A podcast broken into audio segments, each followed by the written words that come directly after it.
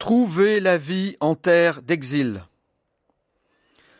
Dans l'histoire de Joseph et de ses frères, avec leur vieux père Jacob, l'Égypte figure le pays de l'exil, où le patriarche a été emmené de force comme esclave.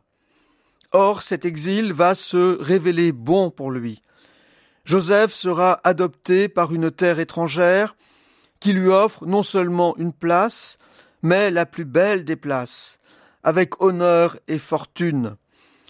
L'Égypte est ici le symbole même d'une terre d'exil bonne et généreuse pour les exilés, un pays ouvert qui ne compte pas son accueil.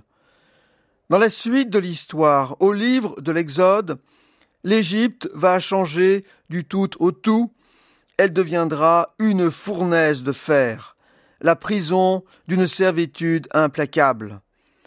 Les symboles bibliques ont pouvoir d'éclairer toutes les générations humaines, dont la nôtre également.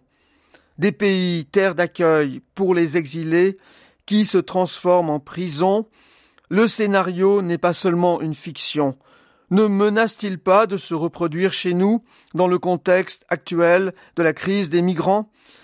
L'histoire de Joseph nous enseigne aussi quelque chose d'essentiel sur nos fraternités humaines, de sang ou d'élection.